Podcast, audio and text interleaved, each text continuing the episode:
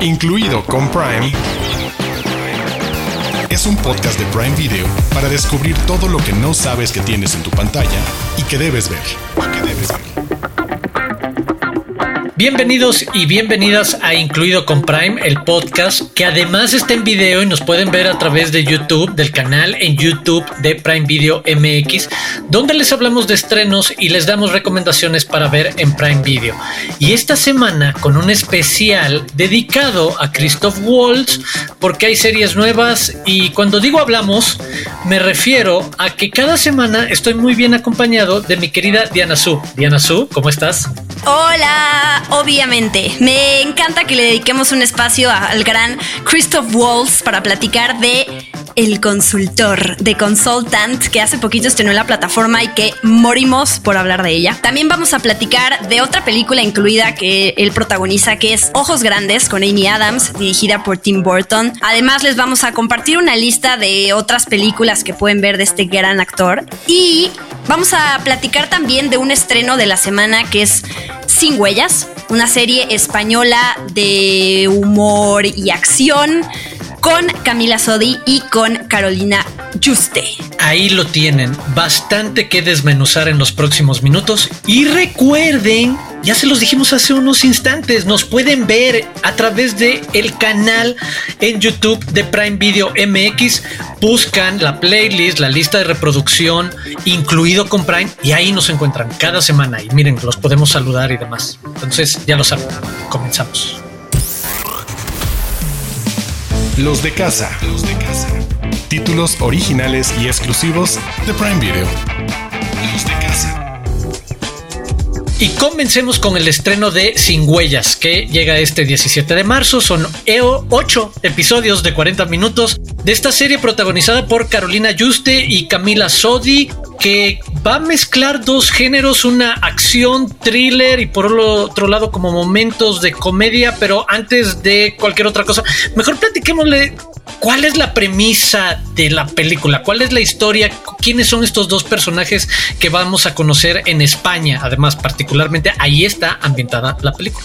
Cosas que aprendí a propósito de esta serie es que es un paella western, que esto se refiere a las películas de western producidas en España. Sí, es correcto. ¡Pum! Muy bien. Para su diccionario. ok, a ver, aquí les va la historia. Tenemos a Desi y a Cata, que es, son una española y una mexicana que trabajan como limpiadoras y de repente pierden su trabajo, están varias como ellas que están haciendo huelga y pues obviamente súper agobiadas por su futuro, están esperando recibir una llamada de alguien que la salve, ¿no? De, de esos problemas económicos, hasta que de repente reciben una llamada que les encarga limpiar una super mansión de los Rosselló, que es una de las familias más poderosas de Alicante.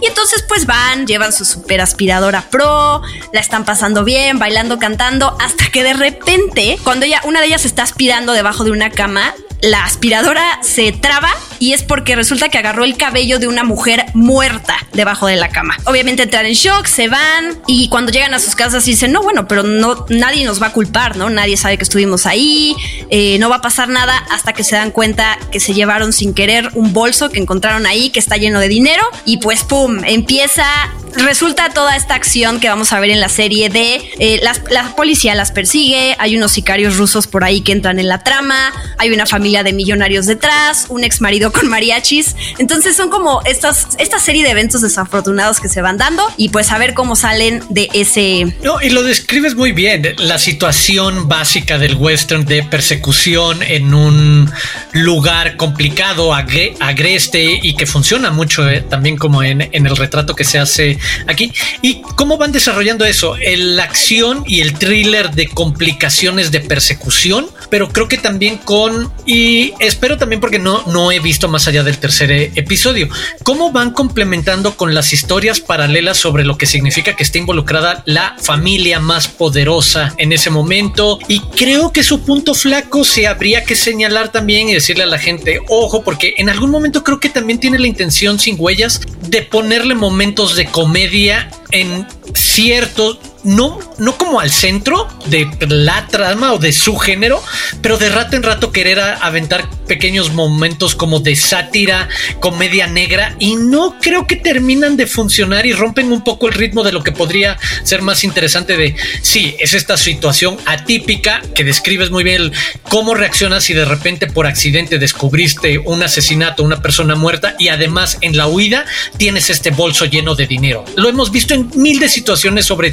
de qué haces con ese dinero cuando lo decías, están en una situación precaria en la que no consiguen trabajo de ninguna otra manera, su situación legal también se ve comprometida o la emocional de un marido regresando a buscar conectar otra vez con, con la esposa y con mariachi incluido como lo, lo, lo decías, lo hace de repente como demasiadas cosas en me da interés ver si en algún momento empieza a resumir algunas de ellas y concentrarse más en el thriller y dejar de intentar también esa parte de chistín, chistín por aquí, porque como que no, no me convenció. Eso es a nivel personal. Está bien, tendrán que ver la serie y descubrir con qué les gusta. También este tipo de series o de películas en otro caso. Lo padre también es la dinámica entre los las o los protagonistas, ¿no? Esta parte de cómo usan su creatividad para resolver los problemas en los que están metidos. Entonces, pues es otra manera también de, encontrar ahí algo por lo que ve la serie. Y, ah, yo tenía un dato de la canción. Las Tontas, que es un cover de Los Tontos de Zetangana, que es, fue interpretado por el dúo de pop electrónico del Aporte, que eh, pues se va, ya se lanzó esta canción, de hecho ya la pueden escuchar y es para la serie. Ahí está un dato extra bastante interesante. Zetangana, gran músico. Y bueno, también otro dato importante e interesante, desde el 17 de marzo, ocho episodios de 40 minutos, lo cual también lo, lo hace llevadero dinámico. Es una serie que por ningún lado se siente pesada o que te dure muchísimo cada episodio y va como avanzando sin huellas ya en Prime Video. Y hablando de otras cosas también de casa, saltemos ya a nuestra parte temática, podríamos decir, a nuestro homenaje especial de la, semana a Don Christoph Waltz, porque lo decías al inicio, nos dimos el fin de semana, te vi compartirlo porque te pusiste a la tarea de empezar a ver la serie, como lo hice yo también el fin de semana, a empezar a descubrir este mundo en el que vamos a ver a Christoph Waltz, este extraordinario actor germano austriaco que ha ganado dos veces el Oscar por dos películas de Quentin Tarantino, Inglorious Bastards y Django Unchained, con un carisma y un talento increíble, entre otras muchas cosas. Esta capacidad de cambiar idiomas con una naturalidad y fluidez siempre resulta, creo, enormemente sexy, atractivo en todos los niveles actorales, intelectuales, bla, bla, bla. Pues bueno, Christoph Waltz tiene una serie nueva en Prime Video y se llama El Consultor. Lo vamos a ver como un consultor bastante siniestro. ¿Quieres ayudarme? ¿Qué quieres decir del consultor, por favor, Diana Su? Ok, de entrada que ya la vi completita. Son ocho episodios, son cortos, así que ya puedo hablar de ella de en su totalidad. Por supuesto que no voy a dar spoilers, pero lo, creo que lo importante ya dijiste que es protagonizada por Christoph Waltz, pero la otra cosa importante que puede llamar la atención de la gente es quién está detrás. Esta serie está creada por Tony Baskalop, está basada en la novela del mismo nombre de Bentley Little y Tony es su serie anterior es Servant. Así que si les gusta ese tono donde estás todo el tiempo de what the fuck, realmente no sé qué está pasando y no sé si esto es algo sobrenatural o se explica de otra manera más adelante, este es el tipo de series. Hasta en algún punto pensé en Severance por esta, esta temática de estar dentro de una empresa, pero no se va por ese lado. Pero sí con el tema del Servant. Aquí les va. Eh, la serie se trata sobre una empresa de videojuegos.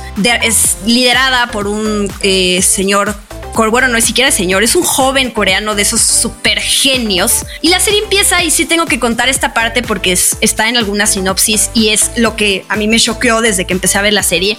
Él, este sujeto, está en su empresa, está en su oficina, y de repente va como un grupo de estudiantes, niños, a, hacer un recorrido por las instalaciones y de repente escuchamos un disparo y nos enteramos que este sujeto, creador de videojuegos, fue asesinado por un niño. Entonces, ¡pum! ¿No? Ahí, es, ese es el, los primeros cinco minutos de la serie que son súper choqueantes. ¿Y qué pasa? Que después llega a, este, a esta empresa el consultor, interpretado por Christoph Waltz, que es un tipo súper enigmático. Le queda increíble el papel de Christoph, a Christoph Waltz de ser este tipo raro que se ve que esconde un montón de secretos. Y lo que viene a hacer es, como un consultor, ayudar a que la empresa no se hunda y no quiebre y pues que sacar lo mejor de los empleados o despedir a los que no hacen bien su trabajo. Entonces, sí es una serie de misterios que cada episodio termina en un cliffhanger que como ya dije te quedas con cara de ¿What? ¿Qué está pasando? Y ya está en cada quien juzgar el final, porque son de esos finales en donde dices, ay, me gustó, no me gustó, tengo que entender un poquito más de, la, de algunos símbolos que salen y, estudiarla. A mí me gustó, la verdad, porque lo que no puedo negar es que me tuvo enganchada del primer episodio al último y Christoph Waltz de nuevo es así lo máximo. También sale Nat Wolf, también sale eh, Brittany O'Grady y Amy Carrero, que un buen cast. Híjole, me tiene enganchado. No he llegado al final, lo tengo a la vuelta de la esquina, pero he tenido que administrarme un poco, pero coincido completamente contigo. Tiene ese tono que, de nuevo, si se identifican con este tipo de gustos que estamos describiendo de incomodidad, de incertidumbre constante sobre ¿Qué tipo de retrato estás haciendo? Y eso, a partir de la premisa del asesinato muy trágico y violento y que inmediatamente levanta como un montón de escenarios interesantes de, ah, ¿por dónde le vas a entrar a que un niño haya llegado a matar al creador de videojuegos diciendo que fue el diablo el que lo hizo hacerlo? Cuando sabemos que socialmente hay una gran conversación sobre la relación de videojuegos y violencia, bla, bla, bla. Oye, traes algo interesante y de repente es el giro hacia quién descubres que va a tomar el control de todo por unos métodos bien bizarros que descubrirán por ahí del episodio 3 o 4, cómo convenció a este adolescente genio en decir, ah, sí, pues cuando en una de esas me pase algo, tú vas a ser el que toma control por completo, pero de nuevo regresando a esa sensación de constante incertidumbre sobre lo que va a pasar y que va escalando de manera en verdad, es Christoph Waltz, el gran eje, el centro de gravedad de, atención de la serie, como este frío, casi como máquina, consultor que de repente es capaz de hablar coreano tan fluidamente como sabemos que habla alemán o, francés o inglés, y, pero también como muy maquiavélico, abiertamente maquiavélico y un sociópata que en las interacciones con sus empleados inmediatamente te empieza a poner en esa incomodidad y que empiezas a ver la hipocresía de los otros personajes que dependiendo al principio es como el de quién es este, qué hace aquí y maldita sea y voy a ir a decirle sus verdades cuando lo convierte a uno de ellos en alguien potencialmente de su círculo cercano y lo saca una noche de fiesta, creo que va construyendo el cómo reaccionaríamos a conocer a un tipo tan bizarro y extraño en un contexto como puede ser una industria de los videojuegos o el entretenimiento que sabemos que aplaude o reconoce actitudes muy bizarras que han tenido los grandes genios, CEOs y fundadores de estas mega empresas de tecnología y videojuegos que tienen algo raro, hay un chip que de repente les falta, es el de no me suena tan extraño, pero estar en ese constante como tratar de adivinar qué es lo que hacemos como, como audiencia cuando vemos una serie así, tratar de adivinar de a dónde me llevas, y, pero me gusta que no sé realmente a dónde me llevas y cada vez es más creepy. Christoph Waltz, en verdad, me, me tiene ahí, creo que es una muy buena alternativa, como dices, con episodios que funcionan bien, que terminan, exacto, saben ser unitarios en cerrar, eh, dejar algo, no cerrar, perdón, dejar algo precisamente en el momento que necesitas un extra de resolución de qué va a decidir eh, este personaje o qué va a pasar después de que vemos a Rigus Patov, el personaje de Christoph Waltz, decidiendo o haciendo algo. En verdad me tiene el consultor. Sí, sí, véanla. Eh, quizás vayan a googlear final explicado del consultor cuando terminen de ver la serie, ya sabes, como solemos hacerlo, porque sí deja algunos parece que son cabos sueltos. Ese, a ver, es evidente lo que pasa, ¿eh? No crean que es un final como de esos de ¡ah! súper experimental que nadie entiende. Pero sí hay unas cositas, ciertas explicaciones del personaje y del contexto que dices como, hmm, o esto lo, lo explicaron antes y no entendí, no me di cuenta, ¿Qué, comentó él, así le preguntas al compañero de al lado con quien veas la serie, como tú que entendiste, a mí me gustó, pero sí me encantará saber la opinión de la gente, qué opinaron de esta serie.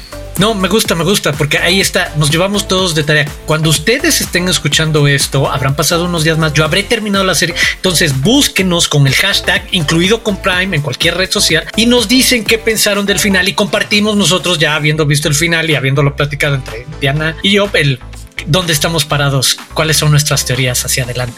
Ahí lo tienen, ya lo saben, en verdad denle la oportunidad al consultor. Con Christoph Waltz nunca hay desperdicio. Desde las profundidades. Joyas de Prime Video. Y es momento de hablar de otra alternativa, por si quieren ver también a Christoph Waltz en la pantalla en una película, aunque su presencia, bueno, no diría que es secundaria, pero se trata, aunque en la trama es muy importante lo que pasa y lo que él provoca y hace, pero creo que es sobre otra persona y la historia de Margaret King. Estamos hablando de Ojos Grandes, esta película dirigida, lo decías al inicio del podcast, eh, por Tim Burton, protagonizada, coprotagonizada con Amy Adams y que nos acerca la historia de esta artista en las décadas de 1950 y 60 y la relación particular que tuvo con su marido, en este caso interpretado por Christoph Waltz, quien se hizo pasar por mucho tiempo como el autor de estos retratos muy particulares de rostros de niños, que ahí es donde entiendo y también se sabe que... Eh, Tim Burton es un gran coleccionista de la obra de, Margaret King. La identificación, porque esos dibujos que ya existían décadas antes de que Tim Burton dibujara, parecen personajes de sus propias series o de su propia imaginación. Entonces creo que por ahí hay algo interesante en descubrir el mundo de la mujer que inventó a estos seres niños con híjole, semblantes súper sensibles, difícil y unos ojos grandotes bien expresivos y que el arte no la quería reconocer y que su marido la ninguneaba un poco respecto y que ahí se van conjuntando varias cosas. ¿Qué más podríamos platicarles de ojos grandes, Diana Su? Pues mira, yo no la había visto, estaba en mi lista de películas pendientes de Tim Burton, que si no me dices que es de Tim Burton, no me creo que sea de Tim Burton. Y no lo quiero decir como algo malo porque entiendo, o sea, el sello autoral es algo muy padre de lograr que la gente reconozca características tuyas dentro de una obra sin necesidad de que, de que se las tú se las se las eh, muestres. Pero pues Tim Burton, esta parte oscura y las historias, los personajes retorcidos que ha creado, Beetlejuice, empezando por ahí, hacen que cierta gente ya tenga expectativas sobre lo que, sobre lo que va a ver. Y Ojos Grandes, pues se me hizo una película muy... O sea, está padre como para... Yo, yo no desconocía la, historia de, de Margaret King. O sea, como que ubica su arte, pero ya cuando te platican esta parte como de lo difícil que es como artista mujer que te den tu, tu lugar y que ese tipo de cosas a mí me gustan de la película, ¿no? Como que ese reconocimiento artístico se entiende por dónde va, pero sí, se, sí, sí creo que la película está muy tibia, todo ese tema muy suavizado, como el, como que el statement muy poco claro, y entonces se me hace una película olvidable. Tampoco se me hace terrible, solamente olvidable. A nivel actuación, sí, Amy Adams y Christoph Waltz hacen una pareja peculiar. No me hubiera imaginado a Christoph Waltz con Amy, emparejado con Amy Adams, pero me gusta, ¿eh? O sea, sí, tú lo dijiste hace rato, Christoph Waltz es sexy. Además de todas sus características, tiene esa parte como de hombre sexy no porque estos dos grandes actores estén juntos y claro que lo hacen bien, ¿no? Pero no son estos papeles que tú recuerdes cuando empiezas a pensar sobre su carrera y, ¿no? Y, cómo se adueñan de los personajes mm, para nada. Perdón, ahora sí voy a estar muy en desacuerdo contigo porque sé que tú sí vienes a defender esta película, pero lo que sí me gusta es conocer más de la filmografía de un director sin necesidad de forzar a que todo tenga que verse y sentirse igual, porque entonces cuando alguien intenta salirse de su propia línea autoral, ya no puede porque está condenado a cumplir con ciertas características toda la vida y eso tampoco está padre.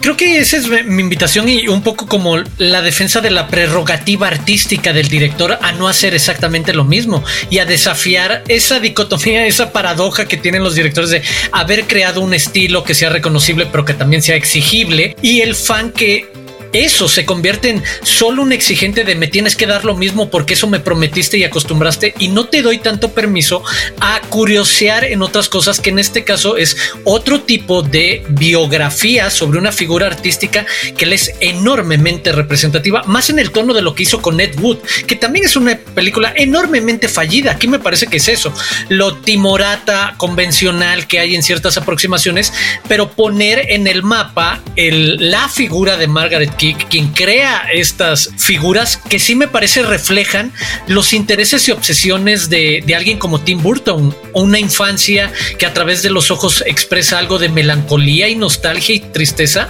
me parecen sacados de cualquier pesadilla o del mejor de los sueños de Tim Burton. Y presentarte el mundo en el que tuvo que trabajar a manera de cierto biopic esta eh, mujer en una década en la que el arte, en la que el machismo no la permitían poder ser el centro de atención, en el que también hay un espacio para la crítica a la crítica que nada más se encarga de denostar algún tipo de trabajo o decir que como tiene un apelativo comercial, el trabajo de Margaret King no era tan no, no era tan valioso porque le gustaba a mucha gente y en algún momento Andy Warhol fue quien salió a defender el trabajo de Margaret King diciendo, si a mucha gente le gusta es por algo, también. Entonces creo que ese es el atractivo de poner, poner en el mapa y creo que aquí es también donde sí conecta de manera clara con toda su filmografía. Ese es el este es el retrato de otra outsider y de otra persona que desde la parte artística quería priorizar la ética y la honestidad sobre la obra y pensar sobre todo en la obra,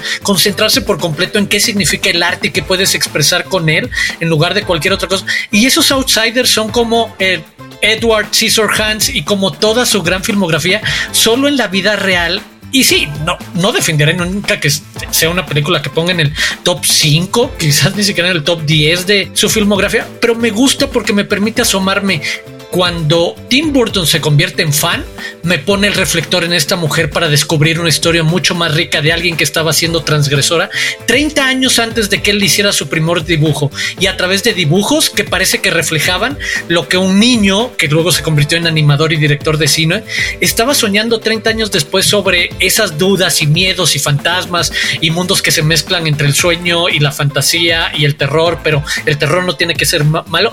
Por ahí creo que Ojos Grandes tiene algo que rescatar y por ahí invitaría a la gente a que le diera una oportunidad de ver esta película protagonizada, como ya lo decíamos, de Amy Adams y Christoph Waltz. Dime por favor, Diana Su.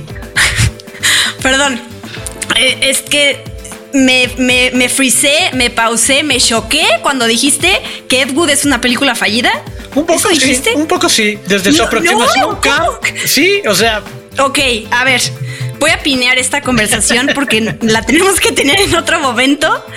Porque me, me, me, choqueaste, ya sé que no hay tiempo para, para defender Ed Wood, pero, pero solo quería expresar mi descontento con tu comentario. Está bien, Me, gusta, es una que me gusta mucho, pero creo que eh, no logra lo que debería con Ed Wood, pero bueno.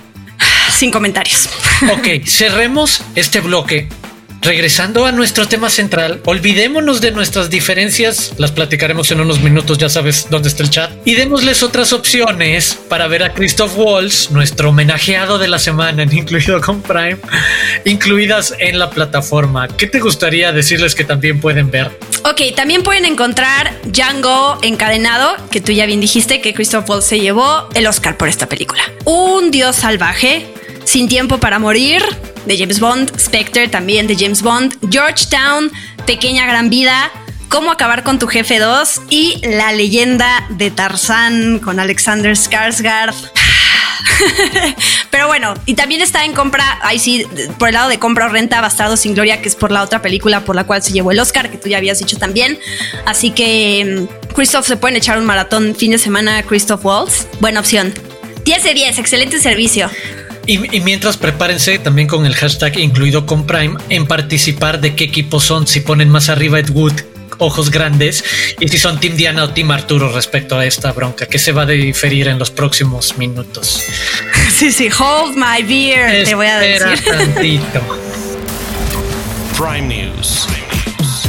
Noticias calientitas de Prime Video. El 24 de abril tendremos un estreno lleno de emociones. Se trata de On a Wing and a Prayer, una extraordinaria historia real de fe y supervivencia que sigue el angustioso viaje de un pasajero para aterrizar con seguridad un avión y salvar a toda su familia de un peligro insuperable, después de que el piloto muere inesperadamente en pleno vuelo. La película está protagonizada por Dennis Quaid, Heather Graham y Jesse Metcalf. Incluido con Prime es un podcast de Prime Video. Y así, con conflictos al interior de este podcast, se cierra este episodio. Es momento de hacer el cierre del programa. No quiero decir mucho más hasta que sigamos discutiendo sobre la filmografía de Tim Burton, que la verdad, no, ya fuera de relajo, es, no estamos tan en desacuerdo. Hay ciertos puntos medios, pero sí tenemos que dirimir, eh, dirimir algunos gustos al respecto y sí queremos que ustedes se involucren con nosotros al respecto. Y por eso nos despedimos, los invitamos a suscribirse, a escribirnos a, través de las diferentes redes sociales, a suscribirse al canal de YouTube de Prime Video MX y a buscarnos cada semana los episodios en la playlist de Incluido con Prime. Diana, muchas gracias como siempre, en verdad. Muchas gracias a ti Arturo. Le recordamos a la gente que está la opción de vernos en el canal de YouTube también está la opción de escucharnos en podcast. Cualquier plataforma, su plataforma de podcasting favorita, también se pueden suscribir. El chiste es que nos escuchen o nos vean para que sigan nuestras recomendaciones y, y pues nuestras pláticas sobre películas y series porque siempre es un extra divertido cuando no coincidimos del todo, pero sabemos que nos gusta escuchar otros puntos de vista sobre estas series y películas y de eso se trata, porque nadie tiene la razón. Yo soy Arturo Aguilar, me pueden seguir en arroba Aguilar Arturo. Los invitamos a seguir a Prime Video en arroba Prime Video MX en todas las redes sociales y por supuesto los invitamos, la, los invitamos y los esperamos la próxima semana aquí en Incluido con Prime. Adiós.